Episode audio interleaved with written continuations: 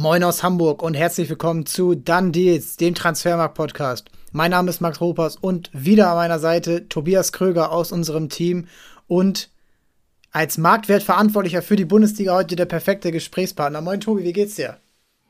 Moin Max, mir geht's gut. Werte sind raus. So, die größte Anspannung ist dann auch bei mir erstmal verflogen, aber ja, bin mal gespannt, was du mir ja heute so für Fragen stellst und wie ich darauf antworten kann. Ja, ich will dich hier nicht schonen, nur weil es unser eigenes äh, Produkt ist. Da müssen wir schon intensiv drüber sprechen. Dafür wollen wir das ja auch alles machen. Dafür machen wir das überhaupt. Und wie schon vor knapp sechs Wochen, als wir das letzte Marktwert-Update hatten, das Zwischenupdate, also ein kleineres, dieses Mal ist es das große, wo wirklich auf jeden Spieler nochmal detaillierter geschaut wird. Und ja, ich finde, wenn man sich die Zahlen anschaut, ich hoffe, ihr habt euch sie schon ähm, angesehen, ähm, haben wir auf der Seite groß vermerkt und alle Statistiken nach all, mit allen Filtern könnt ihr euch dort äh, reinziehen. Ja, und da können wir eigentlich nur mit dem FC Bayern anfangen und mit einem von den zwei wertvollsten Spielern der Bundesliga jetzt mit 100 Millionen Euro. Jamal Musiala. Ja, was hat das dazu ähm, gebracht oder was hat uns dazu gebracht, ihn auf 100 Millionen zu setzen und dann auf eine Stufe jetzt mit Jude Bellingham? Ja, also bei Jamal Musiala äh, muss ich ja niemandem sagen, spielt eine überragende Saison bisher, hat den Schritt gemacht, quasi nochmal ähm, zum Stammspieler beim FC Bayern mit 19 Jahren. Also das ist schon mal herausragend, wenn man ja auch gerade mal sieht, mit was für Leuten er da quasi um seinen Platz kämpfen muss in der Offensive ist der beste Scorer der Bundesliga. Ich sehe seh es auch gerade wieder 13 Scorer in 12 Spielen. Ähm, ja, in der Bundesliga, in der Champions League auch gut dabei gewesen. Da haben wir uns gesagt, okay, er ist jetzt quasi auf dem Level, ähm, auf dem wir die Elite-Talente sehen, wie ich das schon mal im letzten Podcast gesagt hatte, wo er dann auch ähm, aus Spanien quasi in Petri dazu gekommen ist. Ähm, ein Phil Foden hat die 100er-Grenze erreicht und das sind alles diese Talente, ähm, wo, wo wir quasi sagen, die bilden die Elite ab und da gehört Jamal Musiala auf jeden Fall dazu. Jetzt kurz vor der WM hat er es geschafft. Ja, die WM ist natürlich wahnsinnig interessant, auch für ihn. Letztes Jahr bei der Europameisterschaft war er ja, konnte er ja so ein bisschen äh, froh sein, überhaupt dabei zu sein. Aber ähm, jetzt ich glaube, da wird auf ihn gezählt werden und auch auf ihn gesetzt werden. Und bei Bayern merkst du gerade schon, der macht schon den deutlichsten Unterschied aus in dieser Offensivreihe. Klar gibt es auch einen Josua Kimmich, es gibt auch ähm, andere Spieler, natürlich Manuel Neuer im Tor, das darf man auch nicht vergessen. Äh, aber Musiala mit seinen Fähigkeiten, diesen 1 gegen 1 Fähigkeiten, das ist schon was Besonderes. Und du hast die Scorerpunkte angesprochen. Das ist halt nicht nur schön und ähm, das ist halt auch direkt effizient. Und das ist aus meiner Sicht gerade mit 19 echt selten. Und ich finde auch, dass man, wenn man jetzt sich diese äh, Golden Boy Awards und Kepa Awards Verleihung angeschaut hat, ja, er hat da nicht gewonnen, aber generell in Social Media war schon relativ deutlich, fair fand das jetzt nicht jeder, dass er, aber auch Bellingham dort ähm, leer ausgegangen sind. Ja, da muss man halt auch mal sagen, da spielt auch immer ein bisschen, ja, das Marketing mit rein. Barcelona ist halt immer noch Barcelona, muss man sagen. Ähm, wobei mir das auch immer zu einfach ist zu sagen, ähm, ja, oder sich darüber aufzuregen, dass Leute wie Gavi ähm, diese Titel holen. Letztendlich gibt's ja wie beim Ballon d'Or meiner Meinung nach immer einige Spieler so in der Kategorie, wo man sagt, okay, die hätten es verdient, jeder für sich gesehen. Ob man dann natürlich trotzdem noch jemand anders präferiert, ist ja dann auch ja ein bisschen ähm, subjektiv, beziehungsweise kommt auch immer drauf an, was für ein Spielertyp ähm, dir mehr gefällt. Aber ja, auch Musiala ähm, wäre ein sehr geeigneter Kandidat für diese Awards gewesen und ähm, ja, wenn es so weitergeht, wird's wird er sich wohl eher oder wird er eher mal einen Angriff Richtung Ballon d'Or machen können, ohne jetzt darauf hinaus zu wollen, dass er in den nächsten zwei Jahren den Titel gewinnt. Aber man sagt ja immer, wenn Ronaldo und Messi weg sein werden, dann wird eine neue Generation um den Ballon d'Or kämpfen und wenn Musiala so weitermacht, dann wird sein Name auf jeden Fall in der Verlosung sein. Ob es dann Top 10 ist, Top 3, Top 5 oder vielleicht auch mal der Sieg, das wird dann auch die weitere Entwicklung zeigen. Aber ja, wirklich herausragender Spieler. Und wie du schon gesagt hast, es macht auch einfach Spaß, ihm zuzuschauen. Diesen Spielwitz, aber auch diese enge Ballbehandlung in den, ähm, in den engen Aktionen rund um den Strafraum, das, das sind Sachen, die entweder hast du sie oder du hast sie nicht. Und er ist einer von den wenigen Spielern, die es wirklich fast zur Perfektion diese Ballkontrolle haben und es macht immer wieder Spaß dazu zu schauen. Ja, und wenn du schon den Ballon d'Or ansprichst, äh, so weit wollte ich noch nicht gehen, aber von deutschen Spielern sehe ich ihn da schon am ehesten mit den Aussichten. Man kann über Mukoko sprechen, man kann über Harvard sprechen, äh, Florian Wirz, wenn er nach seiner Verletzung wieder so reinfindet, wie er es davor äh, gemacht hat.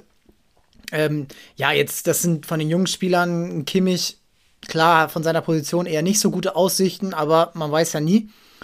Und Musiala ist für mich auch einer der Kandidaten, die diesen ähm, Young Players Award bei der WM gut erreichen könnten. Den hat Podolski mal erreicht, glaube ich, 2006. Also, und ähm, da, da ist es ja auch dann noch mal deutlich wichtiger und äh, auch in den Spielen für entscheidende Aktionen zu sorgen, als jetzt über eine ganze Saison. Da wirst du halt in sechs, sieben Spielen, je nachdem, wie weit du kommst, ähm, direkt dran gemessen und da ist natürlich dann deutlich wertvoller. Und die Bühne, ähm, egal was man jetzt von dieser WM hält und ähm, unter welchen Voraussetzungen sie stattfindet und auch zu welchem Zeitpunkt, ähm, die ist trotzdem riesig. Und da ja, hat er jetzt die Riesenchance, sich da durchzusetzen. Und da bin ich schon beim nächsten Punkt, denn seine Teamkollegen sind beim FC Bayern, sind auch viele Teamkollegen bei der Nationalmannschaft und dort sind sie ja genauso Konkurrenten. Und einer davon hat endlich aus seiner Sicht mal wieder ein Upgrade bekommen. Leroy Sané von 60 auf 70 Millionen. Ja, wie siehst du seine Entwicklung jetzt aus den ersten, ja, ähm, knapp 20 Pflichtspielen? Ja, sehr positiv auf jeden Fall. Ähm, wie du ja schon angedeutet hast, bei Sané lässt oft so die Konstanz missen. Also es ist, er hat immer wieder so diese Phase, wo, wo ich das dann auch im Marktwert sehe, dass wir sagen, okay, er muss jetzt hoch und dann kommt er erstmal, fällt er meistens direkt wieder in ein Loch. Dann ähm, wird er abgewertet und dann ähm, geht's wieder bergauf. Das ist immer so diese gewisse Achterbahnfahrt, die man mit ihm hat. Das für mich nenne ich spaßeshalber im Büro immer den Dybala-Effekt, dass er immer konträr zu, zu, zu der Marktwertänderung in den nächsten Wochen performt. Aber bei Sané muss man schon sagen, das war in dieser Saison ähm, schon mal auch für seine Verhältnisse ein fast schon neues Level. Ähm, Champions League und Bundesliga ähm, sehr gut performt und jetzt auch haben wir gesagt, wir ignorieren quasi diese kleine Verletzung, die er hatte und ähm, gehen da trotzdem noch mal hoch, weil er diese bestimmte Klasse ähm, ja jetzt auch schon dauerhaft gezeigt hat und ja, auch so ein Spieler, der sehr viel Spaß macht beim Zugucken, aber auch an schlechten Tagen auch mal frust richtig ähm, frustrierend sein kann. Ja, auch da bin ich jetzt echt gespannt, wie er bei der Nationalmannschaft performt, denn das war bisher nicht so eine schöne Story, überschattet, überschattet, aber davon, dass er 2018 nicht mitgenommen wurde, wo er eigentlich ja bei City seine beste Saison hatte. Und jetzt zählt's halt und jetzt ist natürlich auch, nachdem man jetzt anderthalb Jahre rumprobiert hat, es für Flick wichtig, eine Stammformation zu haben ähm, in ja, in zwei Wochen. Und der, da kann er sich jetzt eben diese Schwankungen nicht mehr erlauben. Da muss jetzt noch mal in den letzten zwei Spielen, auch wenn es nur Bremen und Schalke ist, diese Form bestätigt werden, damit du dir als Trainer auch sicher sein kannst, okay, den kann ich jetzt wirklich einsetzen und ich weiß, dass er seine Leistung bringt. Es muss nicht immer die absolute Überperformance sein, die er natürlich immer drin hat, aber es darf halt auch nicht diese, ja, wo, was du meinst, diese frustrierenden Auftritte äh, von ihm geben. Und ja, dann stehen ihm alle Türen offen und er ist eigentlich im besten Fußballeralter und da jetzt auch konstant seinen Wert zu halten und Leistung auch konstant zu halten, das ist ja eigentlich die komplette Aufgabe und ich finde, daran muss man ihn auch messen. Und sonst beim FC Bayern in der oberen Kategorie, da gibt es ja einige Spieler, angefangen mit Kimmich, Davis, Delicht, Gnabry, Goretzka und Coman und auch äh, Sadio Mané. Ähm, wie siehst du die, ja, alle keine Veränderung bekommen? Äh, hast du bei einem so ein bisschen mehr drüber nachgedacht als bei dem anderen vielleicht? Ja, durchaus. Also das muss man ja auch noch mal sagen. Nur weil jetzt bei den Marktwerten nichts passiert ist in dem Sinne, ähm, heißt es nicht, dass man diese Spieler entweder ignoriert hat oder einfach übersehen hat. Also ich kann schon mal sagen, bei Serge Gnabry war sogar eine, Diskussion, dass er abgewertet wird, hat dann aber jetzt in den letzten ein, zwei Wochen dann noch mal ähm, ja den Weg in die richtige Spur gefunden. Und auch beim Goretzka waren wir uns zwischenzeitlich nicht so ganz sicher, kann er diesen Wert halten oder nicht, aber hat sich letztendlich jetzt doch wieder durchgesetzt und auch er ist in den letzten Wochen deutlich besser in Fahrt gekommen, so dass wir gesagt haben, okay, wir warten da jetzt auch noch mal die WM ab, wo auch beide, würde ich mal sagen, schon als Leistungsträger ins oder als potenzielle Leistungsträger ins Turnier gehen werden. Und ähm, ja, das wird dann noch mal ein die, ja, fast schon die große Probe nochmal auf dem großen Niveau ähm, zu zeigen, dass man noch ähm, die Leistungen von früher abrufen kann. Beim Delicht, bei, oder bei Matthijs Delicht, ähm, könnte man sogar in naher Zukunft auch über ein Update vielleicht nochmal nachdenken, über eine Aufwertung, weil der Spieler zeigt jetzt gerade beim FC Bayern genau das, was ihn bei Ajax früher stark gemacht hat, nach eher schwächeren eineinhalb Jahren jetzt bei Juventus ähm, zuletzt kommt er bei Bayern rein und ja, ze zeigt genau das, was man von ihm erwarten kann. Ist noch jung, hat aber auch das Zeug zum Führungsspieler. Da sieht man auch bei Bayern, war ja auch früh bei Ajax schon Kapitän gewesen.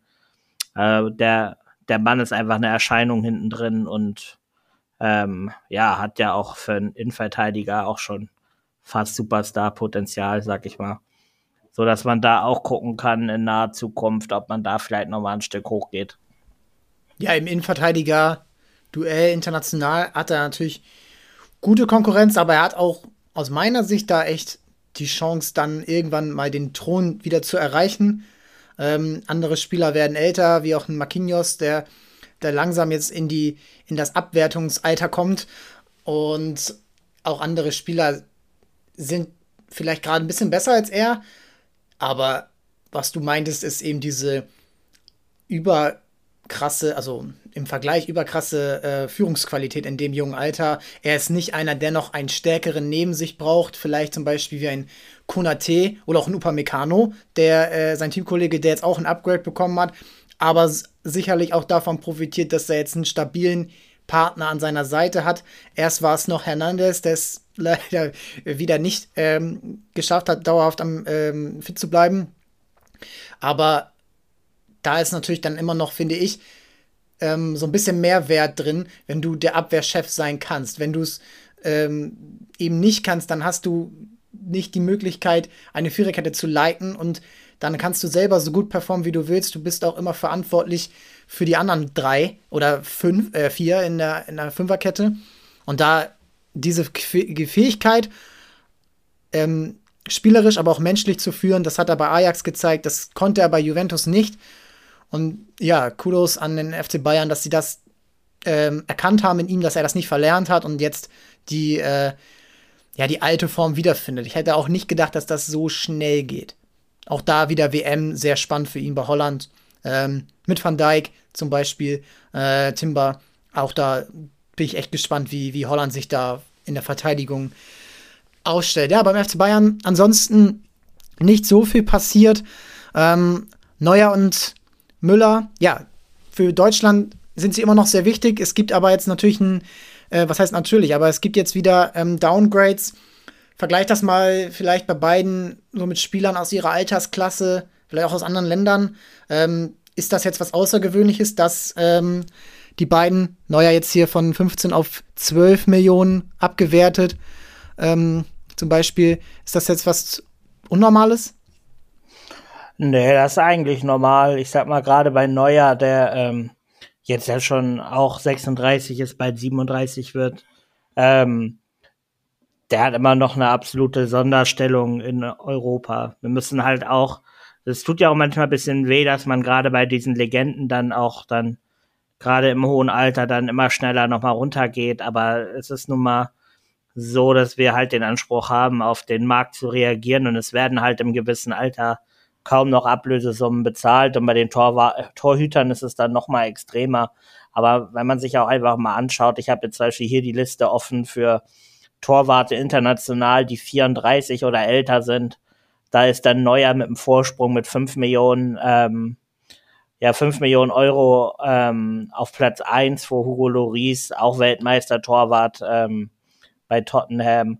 Und da kommen auch schon Leute wie Rui Patricio, die ja nur noch die Hälfte des Marktwertes von Neuer haben. Also da haben wir schon drauf geachtet, dass er quasi seiner, seinen Sonderstatus, den er auch hat, da er auch immer noch einer der besten Torwarte der Welt ist, ähm, innebehält. Aber auch bei Neuer muss man sagen, dass man so langsam das Gefühl bekommt, so war es zumindest innerhalb des Marktwertteams, kannst du mich ja sonst korrigieren, dass auch da langsam so der Zahn der Zeit an ihm nagt. Er hat auch immer wieder mit ähm, Verletzungsproblemen zu kämpfen. In dieser Saison halt auch schon ähm, ein, zwei Gegentore bekommen, wo er nicht so gut aussah, wobei man das ja auch gerade bei seiner Qualität auch verkraften kann. ist bei Torwarten ja eh immer schwierig, ähm, dass da ja gefühlt jeder Fehler gleich ein Tor ist oder Gegentor ist. Aber ja, es ist die Abwertung kommt ähm, eher aus, aus der Tatsache des Alters, aber da sind auch kleine Leistungsaspekte schon mit drin. Ja, also ich ähm, bin da noch ein bisschen, also bei der Leistung, glaube ich, also dass er jetzt auch bei der Weltmeisterschaft wieder absolut abliefern wird. Bei mir wäre es jetzt eher so der Grund gewesen, so wenn, ich, wenn mich jemand gefragt hätte, sind es einfach die Verletzungen, die jetzt immer mehr dann reinschlagen und ja, 36, ey, alles in Ordnung. Und äh, auch bei, ähm, bei Thomas Müller muss man auch sagen, Ü32 ist er jetzt immer noch der, ist er immer noch in den Top 10 der wertvollsten Spieler weltweit. Ähm, da hat er nur Spieler vor sich wie Messi, Lewandowski, Benzema, Immobile, ähm, Gündogan. Ja, und äh, dann bist du bei Ben Yedda, Kroos, Ronaldo, das ist so alles eine Gewichtsklasse mittlerweile. Und er hat da auch wieder, finde ich, jetzt mit den 18 Millionen einen fairen Wert der wird eh niemals wechseln. Das so viel, also kann ich ja. mir jedenfalls nicht vorstellen. Das ist ja auch ein Problem, was wir bei teilweise bei Bayern-Spielern haben, da ja auch, sag ich mal, die Stammspieler oder die Bayern-Lieblinge in Anführungsstrichen ja selten bis gar nicht wechseln. So, das heißt, für einen Thomas Müller ist halt eigentlich auch schwer, den Markt zu bestimmen, weil es gefühlt keinen Markt gibt, weil es gar nicht die Option gibt, dass er wechseln würde. So, das ist ja auch dann immer die Sache, wer macht ein Angebot für einen Thomas Müller, wenn man weiß, der wird eh nicht wechseln wollen. Ja, ist natürlich manchmal so ein bisschen unfair für ihn, aber er, er hat, ich glaube, er kommt drüber hinweg und in dem Alter hat er immer noch einen sehr guten Marktwert und das ist dann eben auch, ja, äh, verkraftbar und er hat über seine Karriere einen sehr, sehr hohen Durchschnittswert immer gehabt und hat sich ja auch nach Tiefs, die er vor ja, zu Zeiten von Nico Kovac hatte, wieder richtig herausgearbeitet ähm, und deutlichere Downgrades er verhindert durch seine Leistung innerhalb dieses Alters, jetzt sagen wir mal 30 bis ja. 33. Also super spannend. Stimmt, das wollte ich nämlich auch noch sagen, um dann auch zu, noch mal zum Mannschaftskollegen von ihm zu kommen. Man muss natürlich bei Neuer und bei Müller auch ähm, mit einberechnen, von wo sie kommen. Also sie kommen ja aus Marktwertbereichen, die für, für ihr Alter sehr hoch, immer noch sehr hoch sind. Und daher verlieren sie ja ähm, gefühlt recht wenig, da sie ja immer noch ähm, innerhalb ihres, ihrer Altersklasse sehr wertvoll sind. Dass es aber auch anders geht und dass nicht immer nur das Alter auch ein Abwertungsgrund sein muss, zeigt auch Chupomoting dieses Jahr, ähm, wo wir den sogar von ähm, drei auf sechs Millionen ähm, verdoppelt haben, weil wir gesagt haben, der Mann hat jetzt ähm, sieben Spiele in Folge getroffen, hat ist vom quasi 1B-Stürmer, klaren Ersatzspieler, zum, äh, zum Stammspieler bei den Bayern aufgestiegen, trifft jetzt in der Champions League Traumtore in der Champions League, in der Bundesliga, dass wir gesagt haben, okay, hier ist der vorherige Marktwert, ist nicht ist nicht mehr gerechtfertigt für einen, ähm, für einen 33-jährigen Stürmer, der beim FC Bayern ähm, regelmäßig trifft. Deswegen haben wir da uns am internationalen Bereich orientiert und sind da nochmal hochgegangen, haben auch nochmal den Vergleich zu Modest gesehen, wo, wo wir auch nochmal gezeigt bekommen haben vom Markt, dass wenn gewisse Situationen entstehen, dass selbst dann noch für Torjäger mit 33, 34 auf einem gewissen Marktwertniveau noch Ablösesummen und auch Gehälter ähm, gezahlt werden können. So als wir gesagt haben, so da Chupomoting muss doch mal deutlich hoch. Das ist dann auch eher die Ausnahme als die Regel. Ja, bei ihm klar. Also ich glaube, Hansi Flick würde sich freuen, wenn er sich damals nicht für Kamerun entschieden hätte.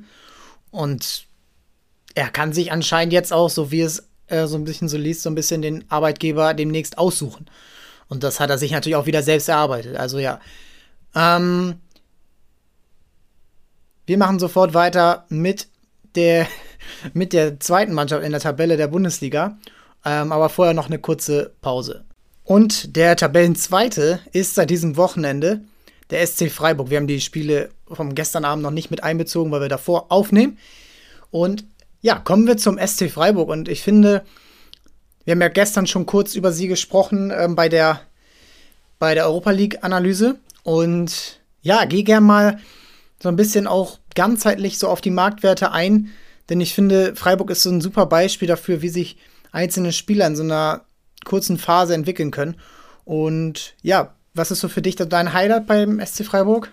Äh, ja, mein Highlight ist eigentlich sogar ähm, ja Michael Gregoritsch, würde ich sogar sagen. Auch ähm, wenn ich das vielleicht ein bisschen merkwürdig anhört, wenn man sieht, der geht jetzt von sechs auf acht Millionen, aber ähm, wir hatten gerade im, im, Sommer einige Diskussionen auch in der, also zwischen den Transfermarkt-Mitarbeitern im Büro, als es hieß, Demirovic wird gegen Gregoritsch getauscht, wo man sich ein bisschen gefragt hat, ähm, was, was hat jetzt der SC Freiburg unbedingt davon, kann Gregoritsch ähm, da so performen, ähm, dass er auch dann Stürmer Nummer eins sein wird und letztendlich muss man sagen, er hat eigentlich alle Zweifel weggewischt. Ähm, spielt sehr gut bei den Freiburgern. Die Entwicklung wollten wir auch nochmal aufzeigen, auch wenn jetzt gerade so mit dem Alter und der Art und Weise, wie der Deal zustande gekommen ist, jetzt marktwerttechnisch nicht so hoch gehen können, hatte ich jetzt nicht unbedingt damit gerechnet im Sommer, dass Gregoritsch schon zur Winterpause quasi bei 8 Millionen liegen kann und auch ähm, das freut mich, weil Gregoritsch schon so ein Spieler ist, der glaube ich auch immer leicht unterschätzt wird, der eigentlich sogar recht viel für einen Stürmer mitbringt und dass der jetzt hier beim seinen Anteil an der guten Freiburger Saison ja mit einbringen kann, finde ich, finde ich sehr positiv zu erwähnen. Aber bei Freiburg zum Beispiel auch ähm, ein sehr guter Spieler, sehr guter junger Spieler, Kilian Sidia, der ja sogar bei der Golden Boy Verleihung auf der Liste stand, letztendlich junger Außenverteidiger aus Frankreich, haben wir jetzt bei neun Millionen, der hat jetzt auch schon das zweite Update in dieser Saison bekommen, hat sich den Rechtsverteidigerplatz gesichert. Groß, athletisch gut, ähm, ja, wie gesagt, junger Franzose, souverän, macht wenig Fehler. Das, das sind die Spieler, die man jetzt auf dem Markt gerne im Kader hat, die sehr interessant werden, auch für die Zukunft. Und da hat Freiburg auf jeden Fall wieder sehr gute Entwicklungsarbeit geleistet. Ein weiteres gutes Beispiel für, für die Freiburger Saison ist Daniel Kofi Kire mit 26 erst aus der zweiten Liga geholt. Also das war jetzt nicht der gerade Karriereweg, den er gegangen ist, bei St. Pauli aber herausgestochen. Aber auch da ist natürlich dann immer die Frage, können diese Spieler ihre Leistung aus der zweiten Liga halten, beziehungsweise bestätigen und vielleicht sogar noch erhöhen. Und ähm, Kire ist jetzt quasi fest bei der WM dabei. Ich glaube, davon kann man ausgehen. Außer der Nationaltrainer lässt mich jetzt nochmal Lügen strafen. Aber nachdem er zuerst einmal kurz in der zweiten Mannschaft war wegen disziplinarischen Problemen, ist er jetzt komplett integriert passt zum Freiburger Spiel wie die Faust aufs Auge und ja, auch sehr gute Entwicklung. Ich glaube, da ist auch noch Spielraum nach oben dabei ähm, für den Rest der Saison und ja, auch ein sehr, sehr guter Transfer der Freiburger, genauso wie Rizzo Doan. Hat bei Bielefeld schon gezeigt, dass er auf jeden Fall Bundesliga-Niveau hat, eher höheres Bundesliga-Niveau. Zeigt bei Freiburg jetzt auch in der Europa League. Da haben wir dann gesagt, okay, von 8 auf 12 Millionen ähm, gehen wir da hoch. Also ich bin auch da gerade bei diesen Offensivspielern echt überzeugt, dass das nicht jetzt so eine Eintagsfliege oder äh, Hinrundenfliege ist, ähm, die jetzt so, okay, sind jetzt mal Zweiter und sie stürzen ab. Nee, Freiburg hat sich jetzt konstant über die letzten Jahre ähm, stabilisiert. neue Spieler immer richtig gut eingebracht. Also ja, Chiri, Doan, Gregoritsch, äh, Matthias Ginter kommt rein in die Mannschaft äh, und ist sofort der Leader, wie man sich es ausgemalt hat. Und es macht komplett Sinn, dass er das spielt. Auch er hat ein Upgrade bekommen. Ähm, du hast, du hast auch einen Spieler, ja, da hast du mich eben drauf angesprochen vorher, äh, Vincenzo Grifo.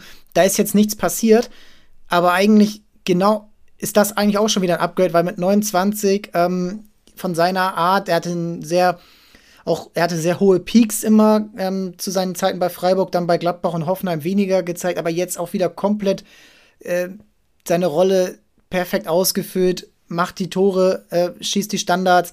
Ähm, ein super Spieler und ich finde, da ist Freiburg einfach noch mehr Paradebeispiel, äh, vielleicht sogar als Union, dass sie auch einfach noch ein, ein, Element zu ihrem Spiel dazugewinnen, weil bei Union ist es gerade noch ein bisschen einseitiger, einfältiger und ich finde, Freiburg hat diesen Schritt gemacht, dass sie auch mit dem Ball richtig gut umgehen können.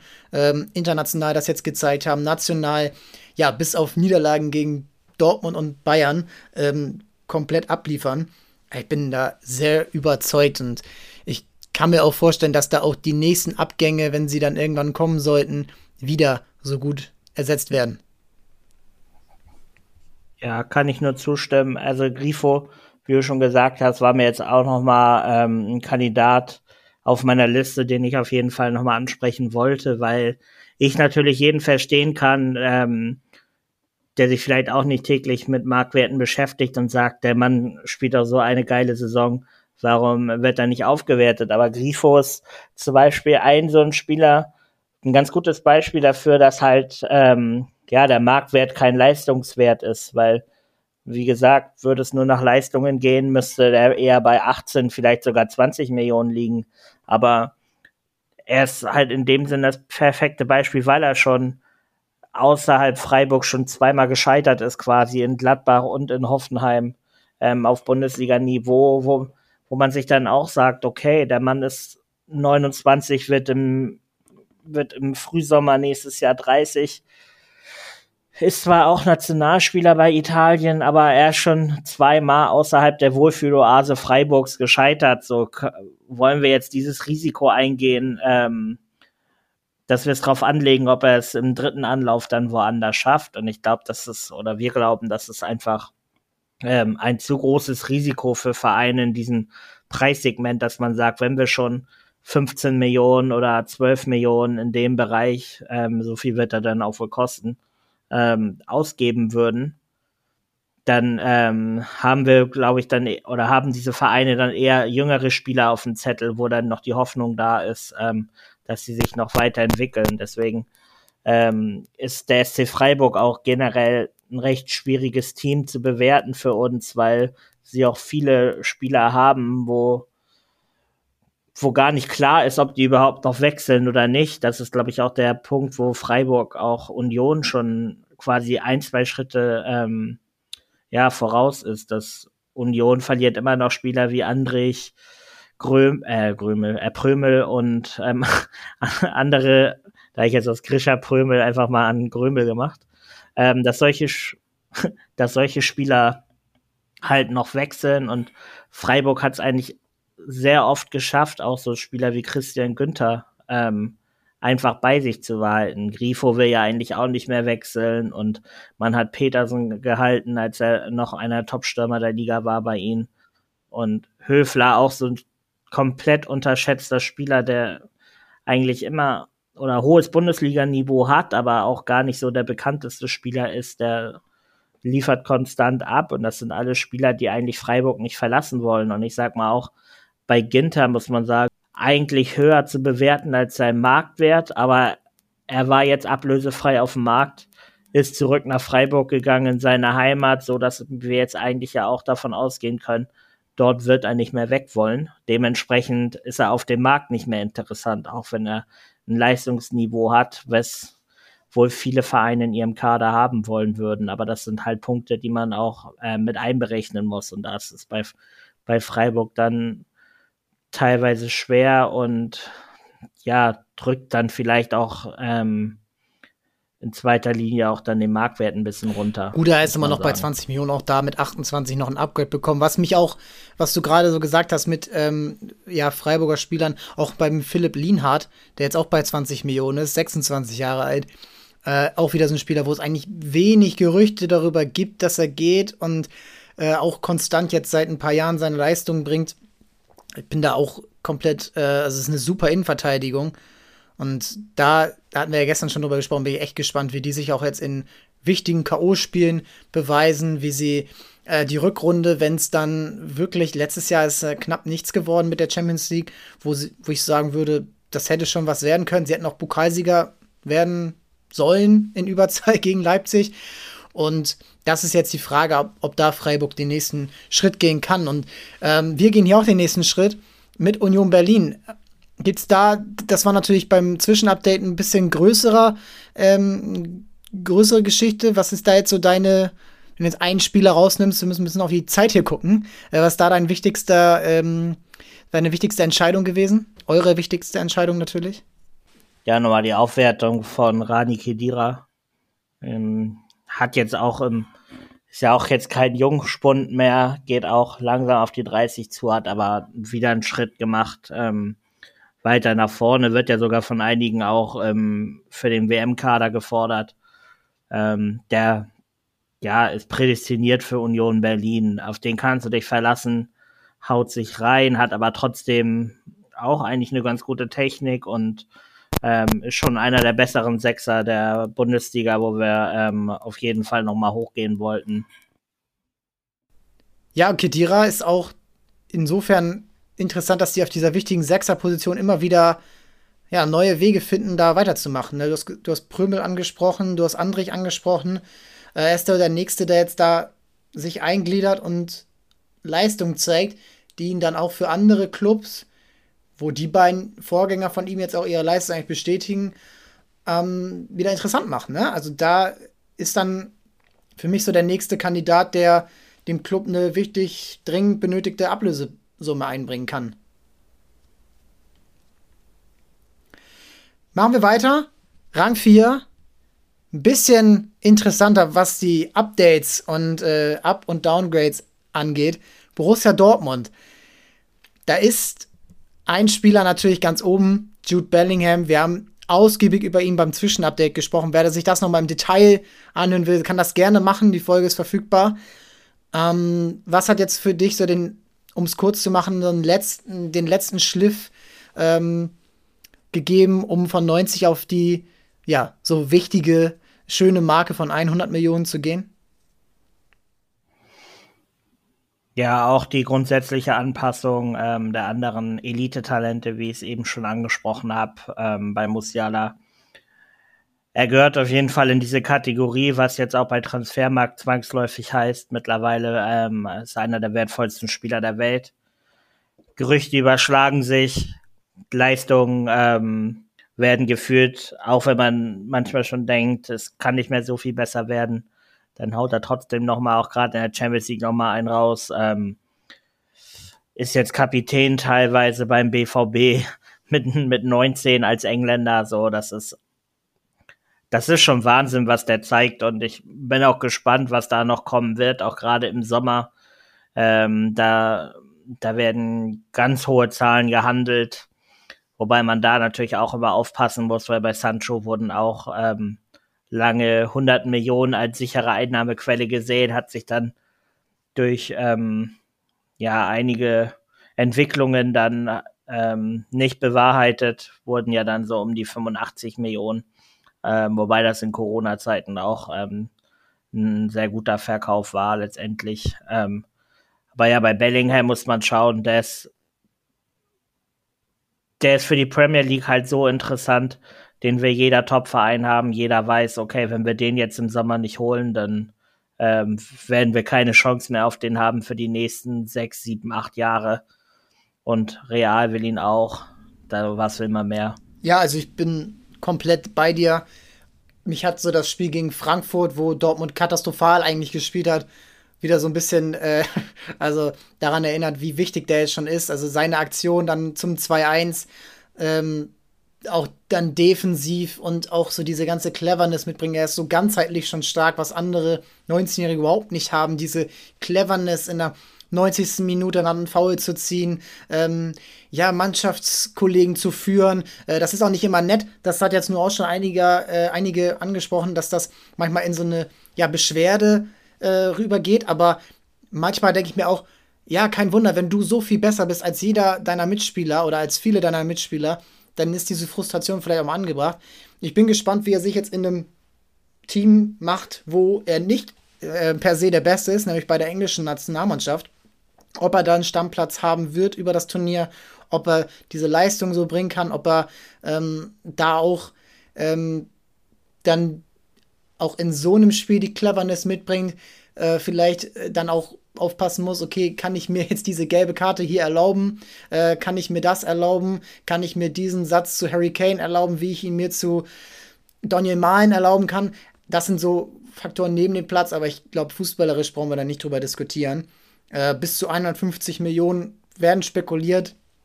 Ja, und ich glaube, da ist er nicht allein dafür verantwortlich, wie diese Ablösesumme am Ende aussehen wird. Das kommt darauf an, schafft Dortmund die Champions League, das kommt darauf an, wie weit schafft es Dortmund in der Champions League, wie da die Einnahmen sind, wie viel braucht Dortmund und wie viel können die anderen Vereine zahlen. Ich glaube, ähm, Liverpool scheint so der Top-Kandidat zu sein, aber auch Chelsea, City, United und Real Madrid, wie du gesagt hast, sind sehr daran interessiert, ihn zu holen. Ansonsten bei Dortmund, ja, kannst du eigentlich nicht äh, daran vorbeigehen, ähm, das eins der größten Upgrades äh, in diesem, in diesem, äh, dieser Periode zu besprechen. Yusufa Mokoko von 15 auf 30 Millionen Euro.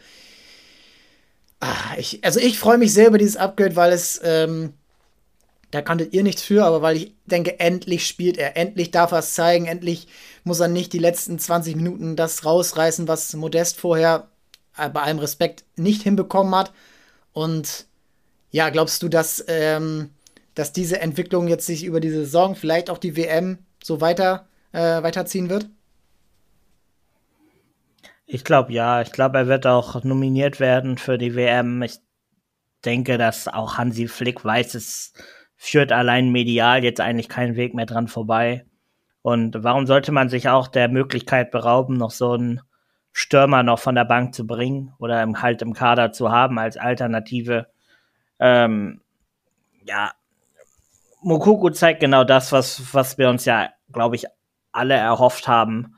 Ähm, jetzt nicht nur auf die Nationalmannschaft bezogen, aber dass halt dieses Talent weiter gefördert wird, die Einsatzzeiten bekommt und ich denke, es geht dir ja ähnlich. Man hat das Gefühl, so gerade in den letzten fünf, sechs Wochen, er wird von, von Spiel zu Spiel besser.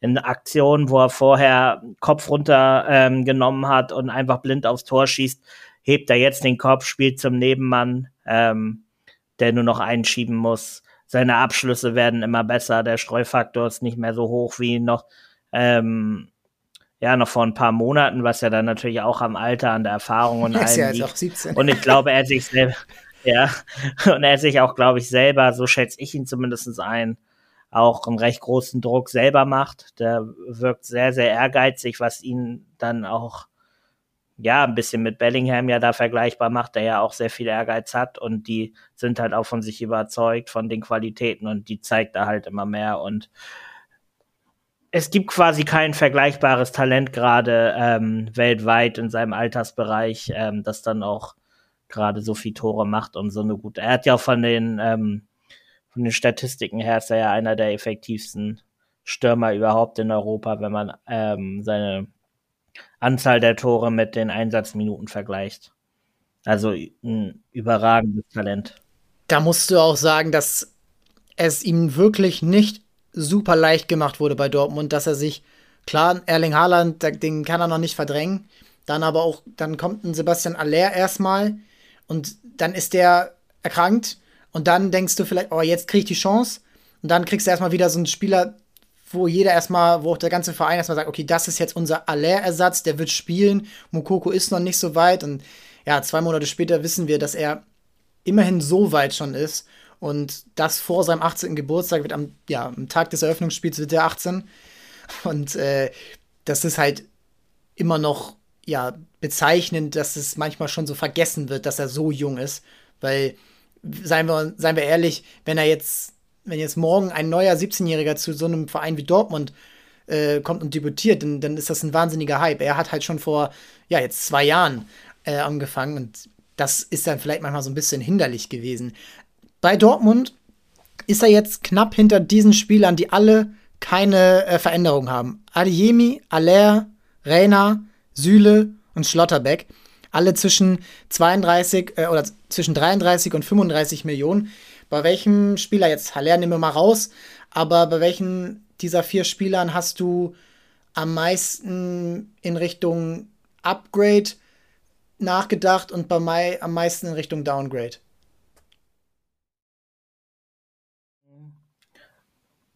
Ich sag mal, über Aller haben wir quasi gar nicht nachgedacht, weil wir erstmal ähm, abwarten, wie es da weitergeht. Es wäre auch ein bisschen respektlos in einer gewissen Art, da jetzt ähm, den Marktwert runterzunehmen. Da müssen wir abwarten, was da passiert. Adeyemi muss ich schon sagen, ähm, dass wir da über schon über ein Downgrade nachgedacht haben. Sebastian ähm, Kehle ja letztens auch schon gesagt, da könnten auch ähm, schon oder müssen dann bald auch mehr Tore kommen. Und ja, also bisher war Adeyemi noch, hat uns zumindest noch nicht so überzeugt. Man kann ihm jetzt zugute halten und das machen wir jetzt auch noch mal, dass er 20 ist, in, in eine neue Liga kommt, in eine bessere Liga zwischendurch auch angeschlagen war und auch paar Spiele ausgefallen ist, verletzt. Aber auch wenn man bei, bei Transfermarkt ins BVB-Forum guckt, also die BVB-Fans sind schon in der Mehrzahl eher ein bisschen enttäuscht von den Leistungen bisher und ähm, da warten wir dann noch mal ab. Ich sag mal im Vergleich Grafenberg haben wir jetzt schon mal ein kleines äh, eine kleine Veränderung vorgenommen, weil der gerade mal die Hälfte der Zeit von Adeyemi auf dem Platz stand. Aber von Adeyemi muss jetzt mehr kommen. Ich bin auch interessiert daran, ja? wie das sich bei Dortmund generell vorne entwickelt, weil ich finde, auf dieser rechts Mittelfeldposition, diesem 4-2-3-1 ist er manchmal so ein bisschen verschenkt, weil er wenig Raum nach außen hat, weil er noch nicht diese Skills hat, da dann auch das Beste draus zu machen. Er ist für mich eher so einer von zwei Stürmern. Mit Mukoko würde ich das gerne mal sehen, dass die beide zentraler spielen. Aber ja, du kannst dir das auch bei Borussia Dortmund nicht aussuchen, wie das System ist. Da gibt es auch noch einen Reus, da gibt es einen Rainer. Julian Brandt hat sich ähm, verbessert, ähm, auch ein kleines Upgrade bekommen, jetzt bei 28 Millionen. Ähm, Jude Bellingham stößt, stößt, immer wieder vorne rein.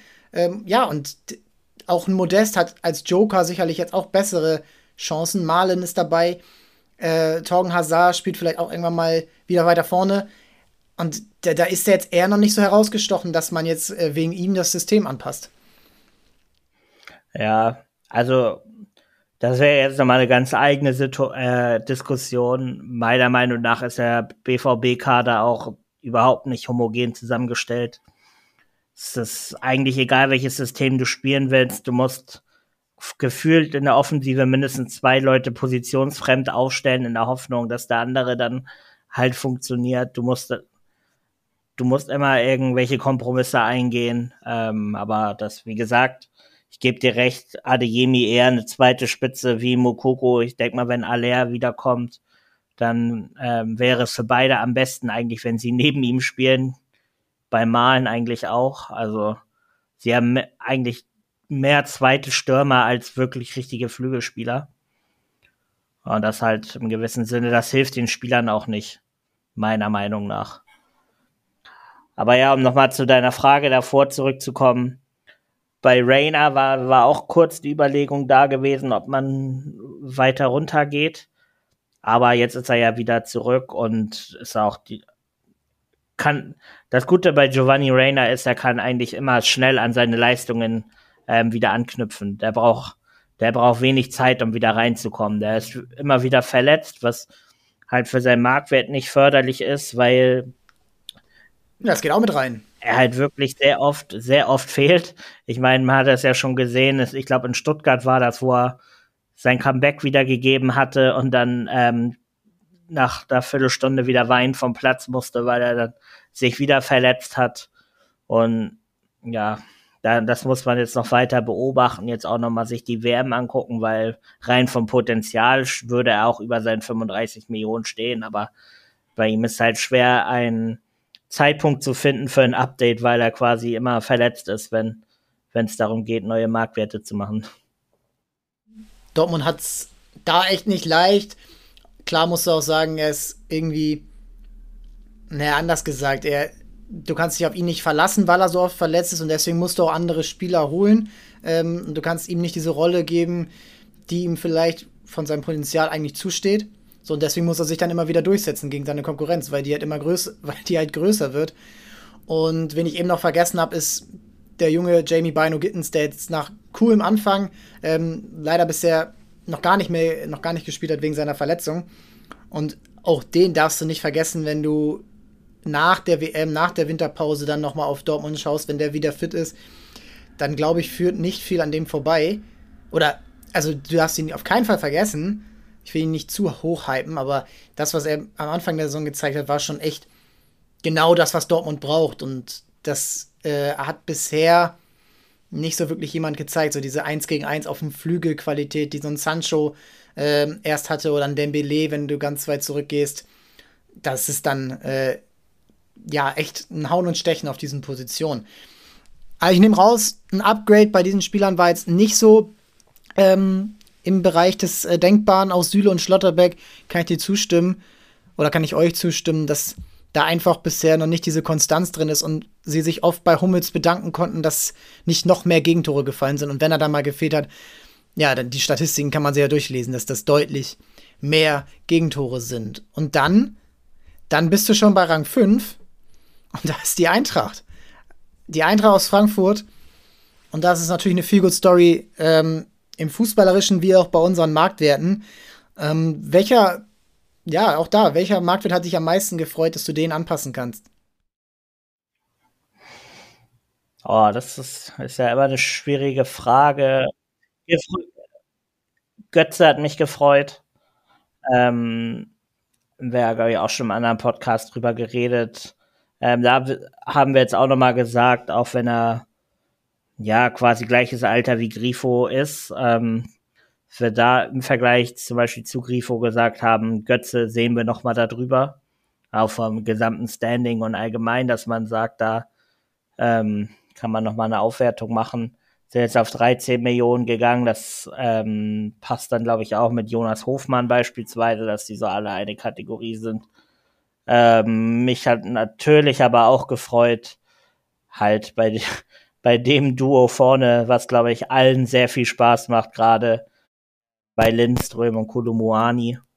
Ähm, einmal plus bei Lindström plus 11 Millionen von 17 auf 28 und bei Kolomuani von 20 auf 30 Millionen sind ja auch Spieler, die Frankfurt quasi in den letzten Jahren in die Bundesliga geholt hat und ähm, ja, absolute Top-Spieler, Top-Talente. Macht richtig Spaß zu gucken, egal ob Bundesliga oder Champions League. Ja, ich finde, das ist auch der, der Punkt, oder? Dass sie auch in der Champions League, also das sind ja nochmal andere Upgrades als jetzt bei Freiburg, dass sie eben in der Champions League diese Leistung bringen. Und auch gegen Tottenham, gegen Marseille, gegen Sporting. Und äh, gehe ich mal davon aus, auch relativ sicher gegen Neapel, da auch mithalten können und da auch diese individuelle Qualität zeigen. Du hast noch Daichi Kamada vergessen, der liegt auch jetzt bei 30 Millionen. Und also ganz im Ernst, wenn du mir das vor, wann ist er zu Frankfurt gekommen, vor vier, fünf Jahren das verkauft hättest, da hätte ich wirklich gesagt, niemals. So, und das ist so erfreulich und da finde ich, ist das auch eben so eine Frankfurt-Qualität, dann diesen Spieler auch in den wichtigsten Spielen ähm, die Stärken, ja, die Stärken herausspielen zu lassen, dass sie das können. Kolomoani sticht für mich natürlich am meisten heraus, weil er eben diesen, ja, er ist einfach Mittelstürmer. Er hat diese Qualität, die jeder haben will. Bin ehrlich, ich sehe nicht lange bei Frankfurt, weil ich glaube, da kommen im im Sommer dann die Angebote. Ähm, erinnert mich so ein bisschen an Ossiman von, von Neapel. Und ja, da ist so diese, diese Qualität, sowohl in der Geschwindigkeit als auch in der Körperlichkeit, als auch im Abschluss. Die hast du nicht oft und ich finde, das ist überragendes Scouting von Frankfurt ähm, und auch überragende Überzeugungskunst von Frankfurt, den dann zu sich zu holen. Und ja, um ehrlich zu sein, der könnte einigen anderen Bundesliga-Clubs Clubs gerade sehr gut, ähm, sehr gut passen. Fast sogar bei Bayern München, da würde ich ihm sogar zutrauen, eine Rolle zu spielen. Ey, und da die 30 Millionen, ich glaube, das ist nur eine Zwischenstufe. Ja, muss man schauen. Ich sag mal, wir werden jetzt hoffentlich auch bei der WM ähm, schauen können, ob er da mit dabei ist und ähm, ob er da dann auch eine Alternative sein wird. Grundsätzlich muss man schon sagen, für jetzt deutlich höhere Marktwerte müssen dann auch noch mehr Tore bei rumkommen. Ja, okay. Irgendwann. Ähm, das ist vielleicht jetzt noch ein bisschen seine Schwäche in der Bundesliga. Erst drei Tore dafür, ähm, acht Vorlagen. Sehr mannschaftsdienlicher Spieler, auch mit seinen Läufen in die, äh, die Tiefe, ähm, seine überragende Geschwindigkeit. Aber ähm, ja, hat auch schon einige Großchancen vergeben, was natürlich bei jedem Stürmer vorkommt. Aber da ähm, wäre, glaube ich, der nächste Entwicklungsschritt, dann nochmal so ein bisschen an der Kaltschnäuzigkeit zu arbeiten, die ja vielleicht dann auch von alleine kommt in nächster Zeit. Ja, Kamada auch absoluter Topspieler der Liga. Und wo du ja eben noch Freiburg genannt hast, man muss ja jetzt auch bei den Frankfurtern sagen, die sind jetzt auch international nochmal haben eine neue Größe erreicht, dadurch, dass sie ja auch im Sommer die Europa League gewonnen haben. Das ist ja schon was, was europaweit dann anerkannt wird, wenn du jetzt im Achtelfinale der Champions League stehst, theoretisch im Viertelfinale, ähm, je nachdem, wie es denn gegen Napoli klappt. Ich glaube, da hat man noch verhältnismäßig gute Chancen. Kommt man über die Liga vielleicht in die Top 4 rein dann weiß ich auch nicht, ob dann unbedingt ein Kolomuani sagt, ich muss jetzt wechseln, so dann bleibt er vielleicht auch noch mal ein Jahr andere. Frankfurt kann wieder teurer einkaufen. Also Frankfurt ist jetzt wirklich an so an dieser Schwelle, wo es jetzt sehr weit nach oben gehen kann, gerade auch so vom Mannschaftsprestige, wenn man jetzt die Mannschaft noch mal ein, zwei Jahre zusammenhalten ja, kann. Und ich finde an so einem Indika, der hat jetzt kein, keine Veränderung bekommen als 32 Millionen, aber er ist jetzt glaube ich, schon die fünfte Saison bei Frankfurt und ist immer noch da, was du meinst. Und ja, sie verlieren natürlich mal einen Spieler, ähm, angefangen natürlich mit Jovic, Rebic, Aller, aber auch seitdem ist das jetzt nicht mehr so so extrem gewesen, auch im Sommer durch ähm, Trapp, der geblieben ist, äh, So, der geblieben ist, Kamada, alle haben so verkündet, ey, ich will bleiben, so. Und da kommen jetzt natürlich auch einige Vertragsverlängerungen auf die Vereinsführung zu. Das wird teuer. Muss man natürlich sehen. Aber ich finde, jetzt haben sie die Chance, erstmal fußballerisch zu zeigen, dass sie es weiterhin drauf haben und auch finanziell. Stell mal vor, du kommst ins Viertelfinale. Das ist halt eine unvorstellbare Einnahme für so einen Club wie Frankfurt. Die Champions League ist ja schon Wahnsinn, überhaupt die zu erreichen und dann noch zwei Runden weiterzukommen.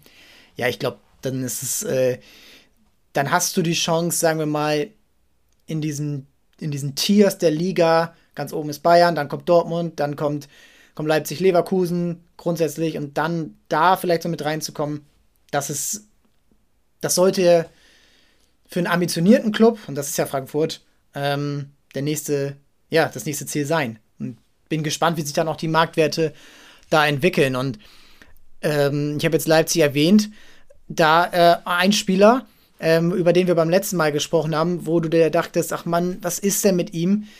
Was ist denn, da musste doch eigentlich mehr möglich sein. Der hat jetzt sein Upgrade bekommen, Dominik Schoboschlei, von 28 auf 35 Millionen. Findest du, dass er unter Rose, oder anders gesagt, dass Rose ihn so ein bisschen richtig einsetzt und ihm da auch, klar, auch Verletzungsprobleme gab, da mal eine rote Karte, aber findest du, dass er jetzt gerade so zeigt, dass das eine Konstante sein kann im Leipziger Spiel? Ja, auf jeden Fall. Ähm, ja, Schoboschlei zeigt jetzt eigentlich das, was, was ich ja auch im Podcast gesagt hatte, wie du schon erwähnt hast, was ich mir von ihm erhoffe, aber auch erwarte, dass er halt sein Talent so ausspielt, dass er näher Richtung Tor kommt, mehr Tore macht, Vorlagen macht, aber auch so ähm, ein bisschen mehr das Leipziger Spiel versucht, ihn auch mit in die Hand zu nehmen, ähm, dass er sich halt nicht versteckt, wie es, ich teilweise das Gefühl hatte, ähm, im letzten Jahr vielleicht auch ähm, gemacht hat, immer mal wieder. So, er hat eine, er hat eine ganz andere Präsenz jetzt, ähm, kommt unter dem ja, neuen Trainer, kann man glaube ich immer noch sagen, äh, Marco Rose, immer besser in Fahrt und ja, auch bei ihm kann es hochgehen. ähm, wenn er, wenn er schafft, jetzt ähm, diese Leistung der letzten Wochen und Monate konstant abzurufen. Ja, ich glaube, auch da ist es halt die, ja, das Potenzial, was so in ihm schlummert. Ne? Diese Schusstechnik, ich würde sagen, Top 3 der Liga. und ähm, da einfach diese, ja, international hast du gerade so einen Fede Valverde, der eben diesen einen Skill hat, den hat sonst kaum einer. Und das bringt ihn gerade auf so ein Level, gepaart mit Konstanz, mit ja, Willensstärke auch bei, bei Valverde und Fitness. Und ich glaube auch, ja, Ehrgeiz, das weiter hochzubringen. Du hast gerade Bellingham und Mukoko angesprochen. Ich finde, wenn er das in sich findet, ähm, weil muss ja irgendwo auch da sein, sonst wirst du ja kein Profi. Dann hat er eben diese, diese Chance da in der Rückrunde, spielt jetzt ja keine WM, ähm, wirklich nochmal herauszustechen aus einer starken, stärker werdenden Leipziger Mannschaft. Finde es gerade sehr, sehr formstark alles. Ein Kunku ähm, findet wieder ja, zu alter Form. Ähm, ein Olmo wird jetzt wieder fit. Du hast eine relativ stabile Hintermannschaft. Du hast Real Madrid geschlagen. André Silva findet zu sich. Und ich glaube aber trotzdem, dass er nochmal da extra herausstechen kann. Weil, ja, weil er eben diesen, diese Fähigkeit hat, die, die sonst, ja, ein Kunku hat auch Fähigkeit, andere Fähigkeiten, die Wahnsinn sind. Aber Schoboschlei ist ja auch erst bei 35 Millionen. Und ich glaube, in seinen 22 hat er jetzt so in den nächsten zwei, drei Jahren die Möglichkeit, da nochmal wirklich einen extremen Entwicklungsschritt zu gehen ähm, und dann vielleicht auch für andere Clubs nochmal interessant zu werden, weil, seien wir ehrlich, es gibt nur vier Plätze für, für deutsche Champions League-Teilnehmer und Leipzig muss sich strecken, die jetzt wieder zu erreichen. Mm, dann sind wir eigentlich schon, ja, die Top 6 haben wir abgehandelt ich finde, so ein Spieler ähm, fasziniert mich gerade oder fasziniert nicht, aber es ist gut zu sehen, dass er wieder zu alter Stärke findet. Markus Thüram von 20 auf 30 hat da das Gerücht ja auch so ein bisschen, dass er bei Bayern im Gespräch sein soll, auch zum Upgrade verholfen?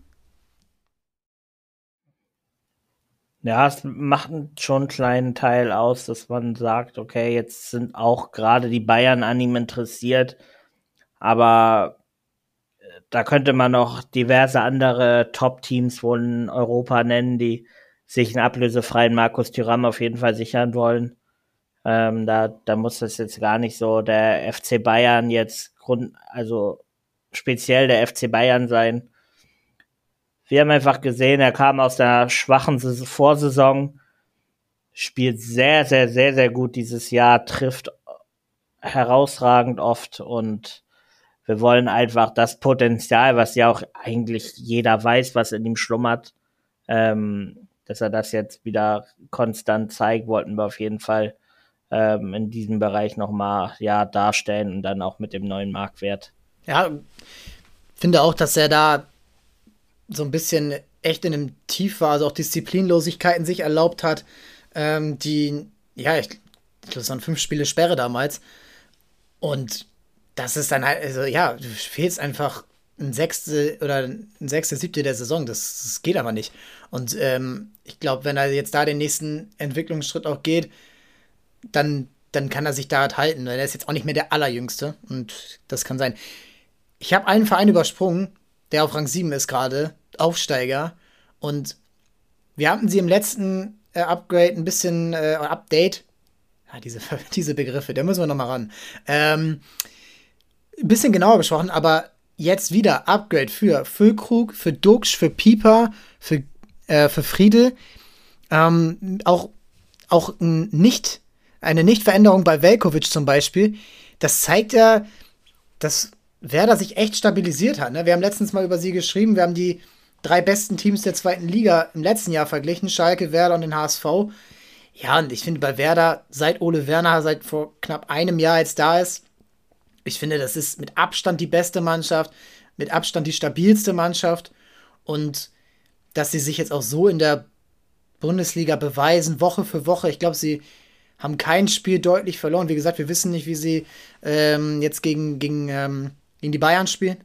Heute in München ist Ja, klar, aber sie haben in Dortmund gewonnen. So, sie haben, sie haben echt mhm. richtig gute Leistungen durch die Bank weggezeigt. Und ja, gib deine Einschätzung. Ist das auch, Werder hat ja schon häufiger mal richtig gute Hinrunden und schwächere Rückrunden. Glaubst du, dass sich das auch, wenn jetzt alle mal gegen sie gespielt haben, so halten wird? Ich glaube, dass auf jeden Fall die Chancen dafür ganz gut sind. Ähm, mit Werner haben sie einen sehr guten Trainer, der einen guten Eindruck macht und auch nicht auch nicht so ja diesen Hunger verspürt quasi jetzt noch mal zwei Schritte nach vorne auf Krampf zu machen, sondern eher zu sagen, wir stabil, wie du schon sagst, wir stabilisieren ähm, das Team jetzt erstmal weiter, schaffen neue Werte. Das ist ja auch ähm, auch eine gute Sache hier an den, was man an den Marktwerten sieht, dass auch einige Spieler wieder wirklich ähm, Werte für sich geschaffen haben, Werte für den Verein geschaffen haben. Da wäre da ja auch finanziell gar nicht so gut dasteht. Weiser, ähm, Romano Schmid, also viele, das sind jetzt nicht nur die genau, Spieler, die ich viele genannt Spieler habe. entwickeln sich. Ja, viele Spieler entwickeln sich. Ähm, kann ja auch einen Gruev nennen, der, den wir jetzt deutlich aufgewertet haben, von eine Million auf drei Millionen äh, junger Spieler, der jetzt auch für Bulgarien ähm, erstmals gespielt hat. Also Ole Werner schafft es gut, ähm, ja, den Verein zu stabilisieren, ohne die Euphorie jetzt auch zu groß werden zu lassen, was dann auch ja teilweise nach ähm, ja ein Nachteil werden kann, wenn alle zu hauruckartig den nächsten Schritt machen wollen. Werder wird mit dem Abstiegskampf absolut nichts zu tun haben und wenn man den Kader halbwegs zusammenhält und auch den Trainer halten kann, ähm, dann wird das, glaube ich, im nächsten Jahr auch nicht unbedingt anders aussehen. Ja, ich finde, Werner ist da auch der für Nordenverein der perfekte Trainer, unaufgeregt. Ähm, was du sagst, also der strahlt das ja aus. So, er ist ehrgeizig, das, das will ich überhaupt nicht, ähm, überhaupt nicht irgendwie ähm, in einen Topf werfen. Aber ich glaube auch, dass er vielleicht so der nächste Thomas Schaf sein kann oder nächste Otto Rehage, der wirklich mal, das wünscht sich ja jeder Club, auch äh, wie ein Christian Streich oder jetzt auch langsam Urs Fischer, mal so fünf Jahre, das ist ja schon eine wahnsinnig lange Zeit, das ist ja, das wäre auch einem Verein zu wünschen, dass er so eine Konstanz auf dieser Position hat. Und ich glaube, das kann dann auch ähm, auch wenn du dich von manchen Spielern trennen musst. Das sind jetzt nicht die absolut überragenden Marktwerte, ähm, die überragenden Talente, die sind alle nicht mehr die allerjüngsten. Dirk Füllkrug, ähm, auch ein Weiser, das sind alles ja Spieler, die auch schon mal Krisen bei anderen Clubs hatten. Ähm, und da sehe ich halt eben das Potenzial, dass sie eben vielleicht mal einen Friede abgeben in dem Bereich bei 10 Millionen und dann aber auch wieder einen neuen finden in der zweiten Liga. Ähm, die scouten jetzt auch in anderen Ländern. Ja, ordentlich. Und ich finde, das ist sehr, sehr spannend, wie das vorangeht. Negativbeispiel in diesem Update, um richtig, ähm, ja, um da auch diese Seite mal zu beleuchten. Leverkusen. Also, wir haben über Schick beim letzten Mal gesprochen. Da hast du ihm noch den äh, Benefit of the Doubt gegeben. Äh, aber jetzt, äh, jetzt kam die klare Kante. Also von 50 auf 38 Millionen. Kann man das so runterbrechen, wenn ein Stürmer keine Tore schießt, dann macht er seinen Job nicht? Er macht ihn auf jeden Fall nicht erfolgreich. ähm, ja, Leverkusen auch schwierig. Ähm, grundsätzlich, wir sind im Mannschaftswert sogar um 52 Millionen runtergegangen. Ich kann mich jetzt aus dem Kopf gar nicht dran erinnern, wann wir das schon mal bei den Bundesligisten das sind gemacht fast 10 Prozent, also mehr als 10 Prozent. Wobei man da natürlich sagen muss, die stehen jetzt immer noch bei knapp 418 Millionen. Damit ähm, bist du weltweit, glaube ich, auch in der Top 30, ähm, was, glaube ich, auch ähm, ja den Wert und das Talent der Mannschaft ja eigentlich immer noch ähm, sehr gut widerspiegelt. Und das ist ja das, was, glaube ich, wir alle nicht so wirklich verstehen, wie das sein kann, dass äh, Leverkusen aus einer guten Saison kommt quasi alle Leistungsträger hält, sogar noch ähm, mit Lotzek ein gutes Talent hinzuholt und auf einmal ähm, bricht das ganze System ein, quasi das ganze System Bayer Leverkusen ähm, nach dem Pokal aus dann eine absolut schlimme Hinrunde. Auch wenn man jetzt natürlich am Wochenende mal 5-0 gegen Union gewonnen hat und zeigen konnte, welches Potenzial ja eigentlich wieder in ihnen steckt. Aber auch, ja, Alonso ähm, oder die Verpflichtung von Alonso hat ja jetzt auch nicht dazu geführt, dass jetzt komplett die Saison gedreht wurde, alles komplett, sondern man auch da schon ähm, ein, zwei Rückschritte wieder hinnehmen musste, was aber auch, glaube ich, normal ist. Da will ich jetzt gar nicht Xabi Alonso in die Kritik nehmen. Aber ja, bei Leverkusen spielen eine wirklich schlimme Saison bisher und wenn, wenn man hohe Marktwerte hat, was Leverkusen hat, weil sie natürlich immer auf junge Spieler setzen, die auch oft spielen und herausragend viel Talent haben, dann geht's jetzt halt auch bei einigen dann sehr weit runter. Das ist leider so und gefällt uns natürlich auch nicht, aber da kann man dann auch nicht, äh, man kann nicht ewig darauf warten, dass die Spieler wieder in die Form kommen. Und du hast ja gerade schon Patrick Schick angesprochen. Den hätte letzten Sommer, glaube ich, fast jedes Team genommen, die einen Stürmer gesucht haben. Und er hat sich dazu entschieden, bei Leverkusen zu bleiben, aber so wenige Saisontore in der Champions League immer noch komplett ohne Tor.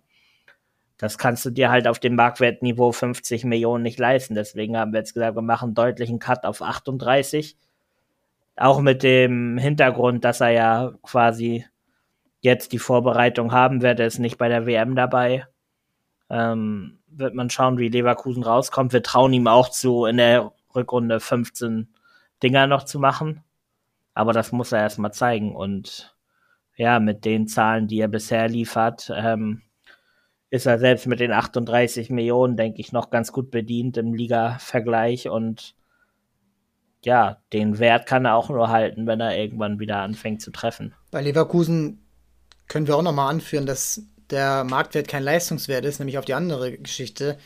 Weil natürlich kannst du dir x-beliebig Talente, vielversprechende Talente, Frimpong, Hudson O'Doy, Diaby, äh, Florian Wirz, wenn er wieder dabei ist, Schick, Tapsoba, Kusunu, kannst du alle holen, aber du musst ja auch irgendwie eine Mannschaft haben, die ein Gefüge ist und wenn dein Torwart leider gar nichts mehr hält oder wirklich sehr, sehr viele Fehler macht und du keinen hast, den, den du von der Bank bringen kannst und du auch, ja, im Mittelfeld manchmal so ein bisschen, ja, das ist manchmal so ein Gefälle. Du hast wahnsinnig viele hochtalentierte, hoch, äh, ja, ähm, hochtalentierte Spieler, die auch irgendwo ein bisschen ähnliche Fähigkeiten haben und dann hast du auf der 6 dann halt einen Andrich, der es rausreißen, rausreißen muss, der vielleicht auch diese Spiele auch nicht so gut einsetzen kann und ja, zack, findest du dich auf Platz 16 wieder.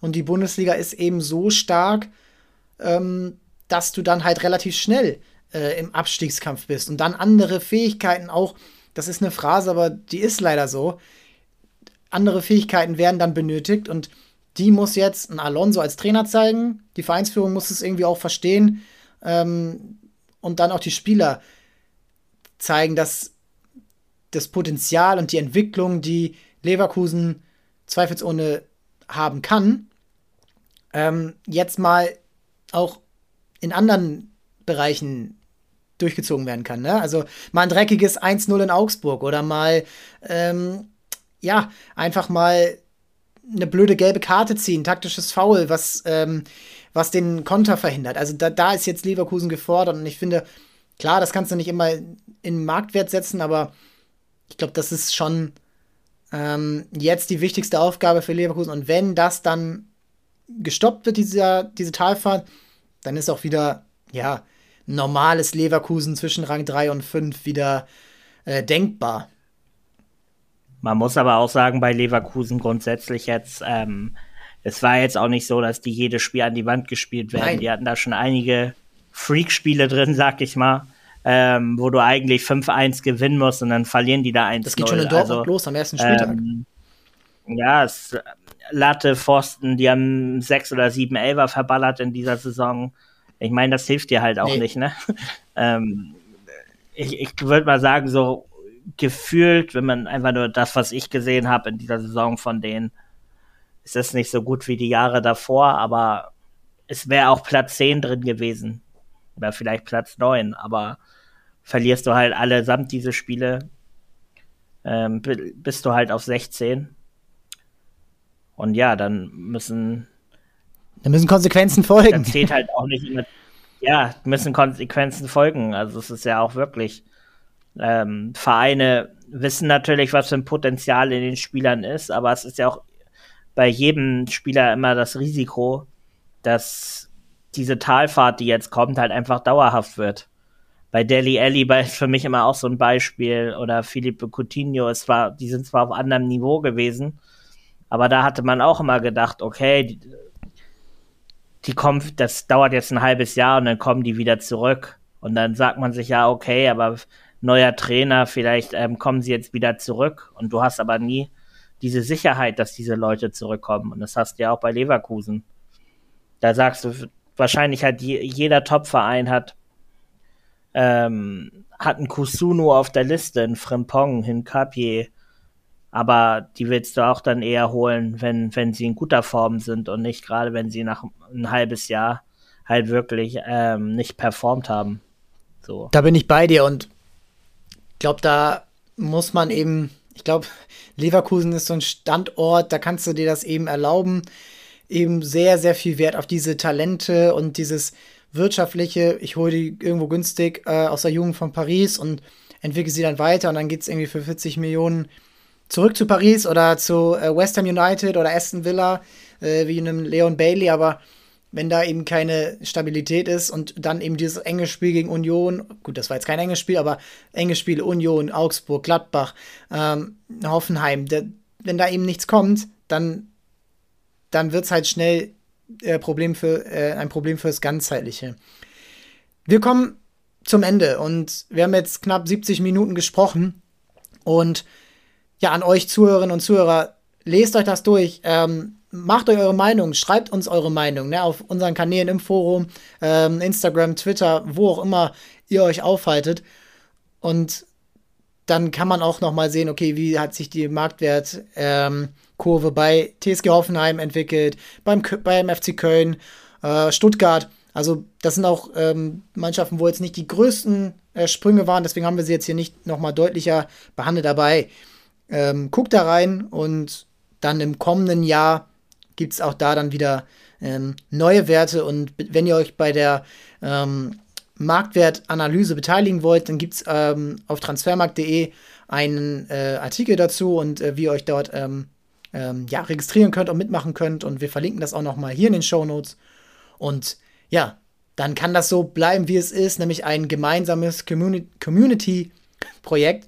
Und ähm, ja, dann wollen wir es beenden heute. Tobi, ich danke dir, dass du die Zeit genommen hast.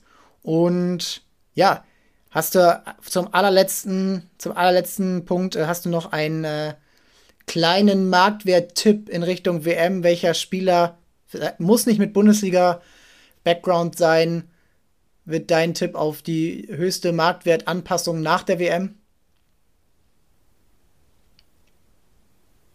Puh. Ja, ich könnte mir theoretisch vorstellen, dass, wo wir ihn vorhin schon angesprochen haben, Jesper Lindström für Dänemark nochmal ähm, ja, einen ordentlichen Schritt nach vorne machen kann. Dänemark ist für mich auch immer noch so ein ja, unterschätztes ja. Team. Auch Andreas Goff Olsen von denen, von Brügge, gerade auf 20 Millionen aufgewertet worden, auch nochmal ein sehr guter Spieler, der auch, glaube ich, bereit jetzt wieder ist für eine Top-5-Liga wenn der bei der WM oder Dänemark allgemein bei der WM gut spielen wird, dann werden die zwei, glaube ich, auf jeden Fall eine große Rolle da spielen. Das kann sein. Und ja, dann kann es auch mal schnell im Bereich 40 Millionen plus gehen. Daher, das sind für mich jetzt so spontan aus dem Bauch heraus zwei Spieler, auf die ich ähm, sehr gespannt bin, die ich verfolgen werde. Und ja, wen hast du denn so auf der Liste? Aus der Bundesliga ist es nicht leicht. Ähm, wir, wir haben Pavard nicht angesprochen und ich bin gespannt, wie er sich bei Frankreich machen wird, ob er vielleicht nicht vom Marktwert, aber vom Standing, was er jetzt auch ein bisschen gelitten hat zuletzt, da wieder rausfinden kann. Ähm, ich finde, Pavard war ein wichtiger Spieler auch 2018 für den Titel, nicht nur wegen seines überragenden Tors gegen Argentinien, sondern einfach ja so eine Stabilität einfach in der Mannschaft gegeben. Den bin ich, da bin ich gespannt drauf. Ja, und ansonsten ähm, bin ich gespannt, welcher der englischen Spieler sich da vorne durchsetzen wird. Ähm, welcher am meisten herausstechen wird. Foden, Bellingham, Saka. Ähm, Harry Kane ist natürlich jetzt eh gestanden, aber von den dreien, mh, hm, da schaue ich schon drauf. Rashford, Sancho kann man noch nennen. Ja, ich bin. Huh, also das, das sind schon einige Spieler, die, die da eben auch echt nochmal ein, ein Zeichen setzen können, was man jetzt vielleicht im Alltag Liga nicht so bekommen hätte. Beispiel Phil Foden, der bei City auf wahnsinnig hohem Niveau immer seine Rolle erfüllt, aber ein bisschen untergeht neben De Bruyne, neben, neben Haaland. Also ich glaube, da der hat Chancen, ähm, nochmal auch jetzt seinen gestiegenen Marktwert von 110 Millionen nochmal zu bestätigen, wenn nicht sogar zu steigern. Das soll es gewesen sein. Jetzt aber wirklich, danke dir, Tobi. Wir schauen, wie wir in den nächsten Wochen nochmal aufnehmen. Und an euch vielen Dank fürs Zuhören. Bleibt dabei. Am Freitag kommt schon die nächste Ausgabe. Da schauen wir uns die WM-Kader an und blicken auf den letzten Spieltag in den internationalen Ligen. Vielen Dank fürs Zuhören und ciao, ciao. Ciao.